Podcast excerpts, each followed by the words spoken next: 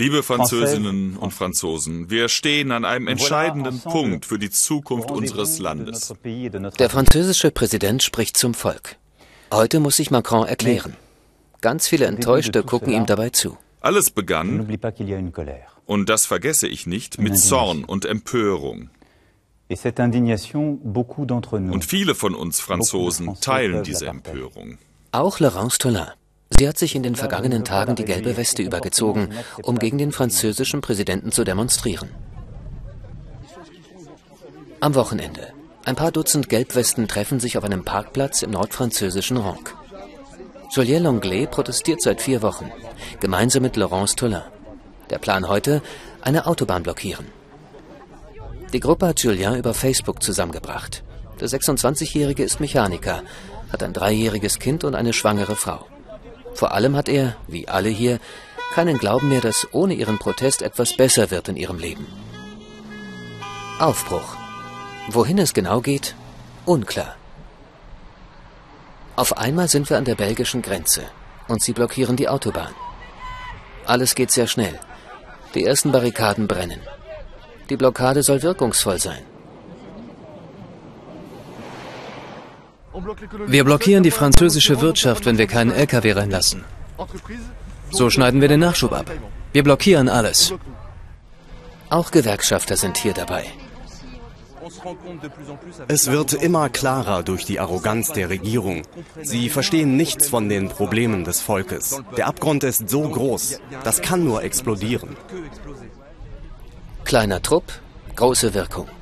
Die Autobahn ist über drei Stunden dicht. PKWs und Busse dürfen zwar langsam durchfahren, dennoch bilden sich Staus von über 10 Kilometern. Julien ist zufrieden.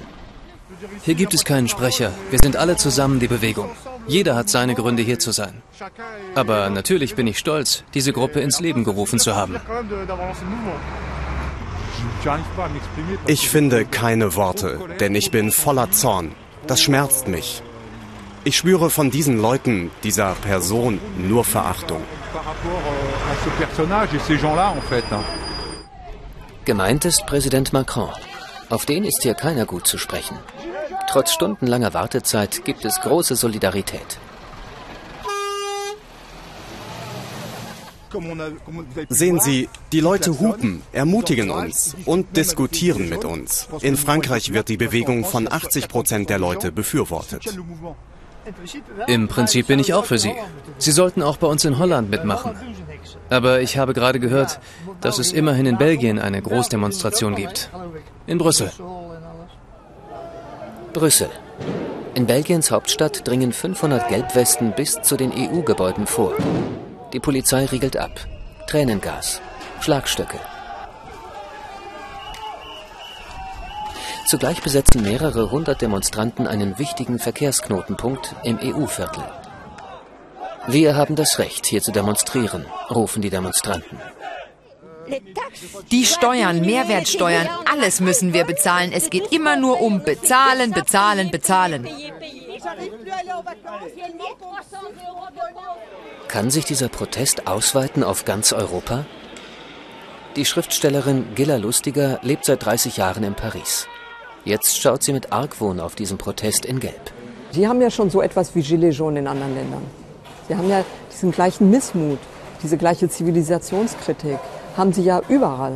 Das ist der untere Mittelstand. Das sind die Leute, die arbeiten, nicht Arbeitslosen, auch nicht Migranten, auch nicht aus den sozialen Grenzpunkten, also die, die ich auf den Demonstrationen getroffen habe, und das ist auch in der Presse, was weitervermittelt sind. Es sind die Menschen, die arbeiten, die in der Provinz leben, und die am Ende des Monats nicht viel, nicht viel übrig haben. Im Norden blockieren sie immer noch die Autobahn. Das ist auch in Frankreich strafbar. Aber genauso spontan wie die Blockade der Gelbwesten entstanden ist, wird sie nach drei Stunden von der französischen und belgischen Nationalpolizei aufgelöst. Auch Julien wird festgenommen.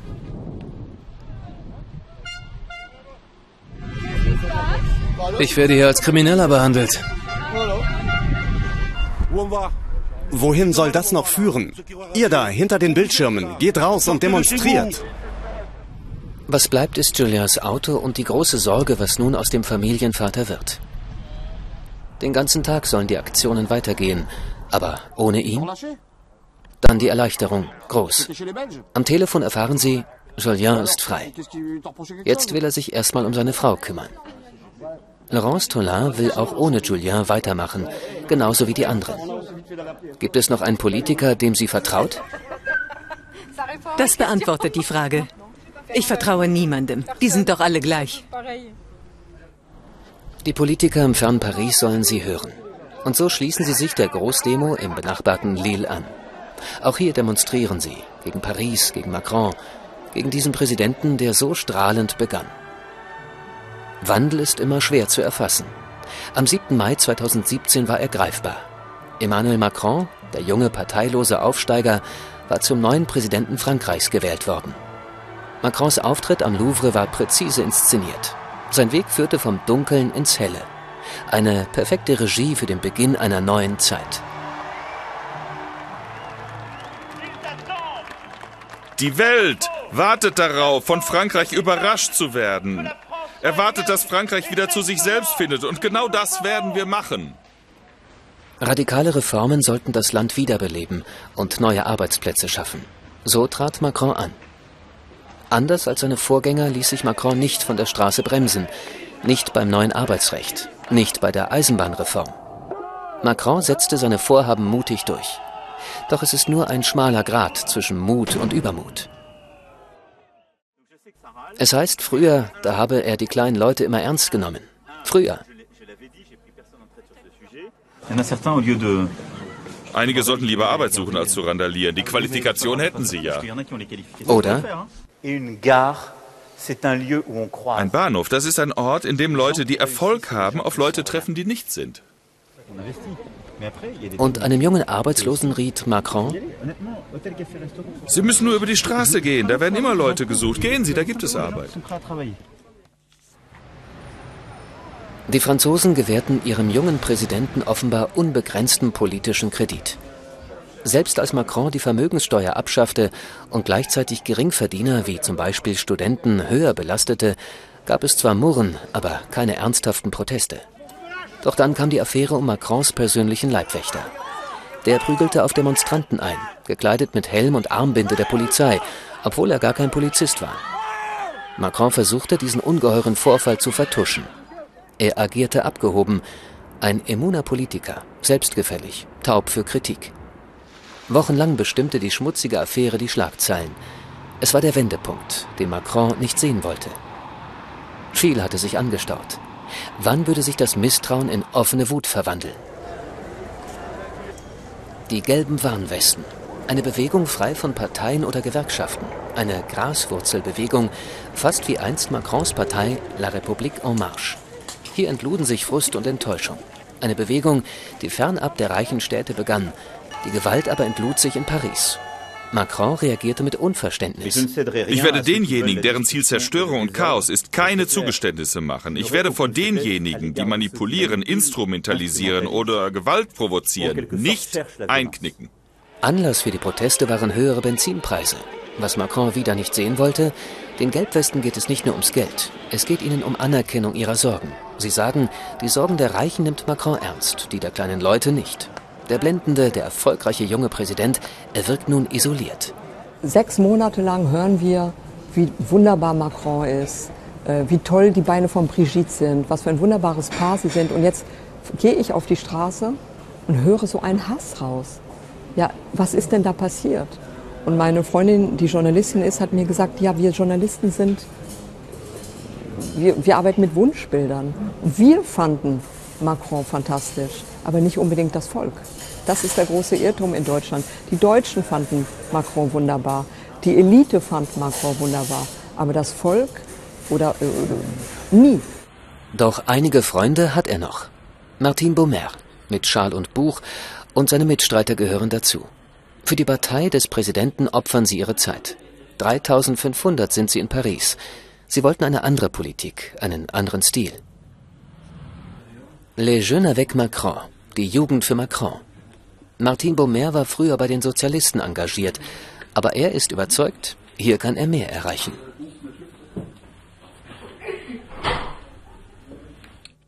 Für uns ging es bisher nur bergauf. Zum ersten Mal müssen wir mit Schwierigkeiten umgehen. Das demotiviert einige. Das ist neu für uns. Wir diskutieren sehr viel über unsere Rolle, jetzt wo alle so pessimistisch sind. Gerade jetzt sei es wichtig, sich weiter zu engagieren, findet auch Emma Barbier, 20 Jahre jung und seit diesem Sommer bei den jungen Macron-Anhängern. Sie hat hier ihre politische Heimat gefunden, trotz der Wut vieler Franzosen auf ihren Präsidenten. Wir haben immer noch Hoffnung, das Vertrauen und diesen Schwung, weil wir auf die Menschen zugehen. Wir versuchen, so gut es geht, zu verstehen, was sie von uns erwarten. Und das treibt uns an, es jeden Tag besser zu machen und die Dinge ab jetzt anders zu machen. Das ist unsere Hauptaufgabe. Rausgehen, mit den Menschen reden, auch mit den Gelbwesten. Hier planen sie ihre Kampagnen für Frankreich, aber auch fürs Ausland. Sie halten fest an der Idee eines liberalen Staats, der reformiert werden muss, auch im sozialen Bereich. Viele der Forderungen der Gelbwesten verstehen wir und arbeiten schon daran. Aber sie wissen das nicht, weil wir es falsch kommuniziert haben. Und daran müssen wir arbeiten, um die Menschen wieder zusammenzubringen, weil wir alle in einem Boot sitzen. Ihre Unterstützung ist ihm sicher. Doch auch Sie wissen, mit seiner Rede muss Macron punkten, wenn die Bewegung nicht ins Leere laufen soll.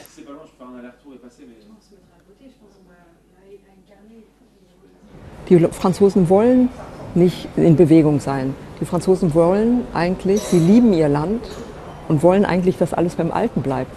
Sie haben einen Präsidenten gewählt, der mit diesen rechten und linken Parteien bricht und ihnen das, was sie haben, bewahren hilft. Und Sie sehen, das ist nicht der Fall. Zurück im Norden Frankreichs.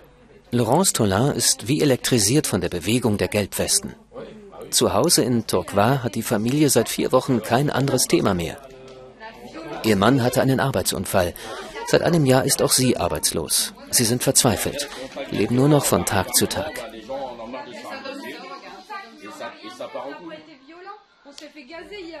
Ihre wirtschaftliche Situation ist so dramatisch, dass es sie geradezu auf die Straße gedrängt hat. Keins der drei Kinder hat eine Perspektive.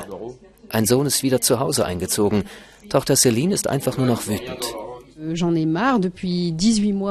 Mir reicht es. Ich bin seit 18 Monaten arbeitslos.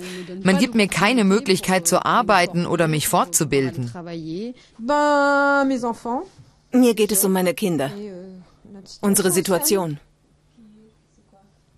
Es ist einfach hart. Die größten Sorgen macht sie sich um ihre Enkelkinder. Sie fürchtet, dass sie keine Zukunft haben, wenn nicht bald etwas geschieht. Gebannt verfolgt die Familie, was im fernen Paris passiert. Es sehe doch aus, als wären wir kein zivilisiertes Land, meint Christian Tollin. Und seine Tochter ergänzt, das seien die Früchte dafür, dass ihr Präsident nicht mit ihnen spricht.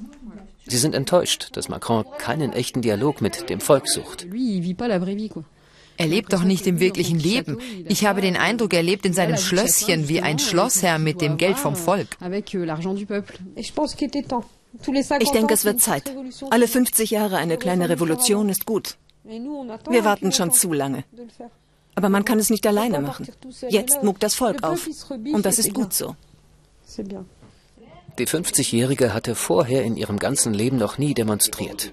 Aber jetzt denkt sie gar nicht mehr daran aufzuhören. Die letzten vier Wochen sollen nicht umsonst gewesen sein. Ich denke, es wird weitergehen. Sogar über Weihnachten, was soll's. Schade, auch wenn es das Fest der Kinder ist, aber was soll's. Na, den Rücktritt von Macron.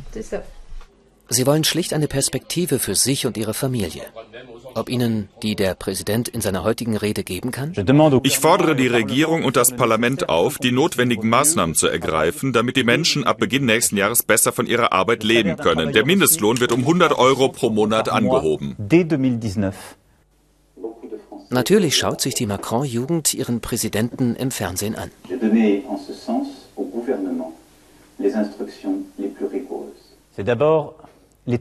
Ich möchte heute den wirtschaftlichen und sozialen Notstand verkünden. Wir wollen ein Frankreich aufbauen, das Leistung belohnt, in dem unsere Kinder besser leben als wir. Und das geht nur durch bessere Bildung, inklusive beruflicher Bildung. Ich bin sehr berührt von dieser sehr ehrlichen Rede. Ich denke, der Präsident war selbst berührt. Und es ist ihm wirklich klar geworden, was ihm gerade passiert. Er ist auf alle Forderungen der Bürger eingegangen. Ich fordere die Regierung und das Parlament auf, die notwendigen Maßnahmen zu ergreifen, damit die Menschen ab Beginn nächsten Jahres besser von ihrer Arbeit leben können. Der Mindestlohn wird um 100 Euro pro Monat angehoben. Und auch Familie Tollin guckt Macron. 13 Minuten und nur Blabla. 100 Euro pro Monat. Was ist das denn? Das ist ein Wocheneinkauf. Très déçu. Très déçu. Ich bin sehr enttäuscht.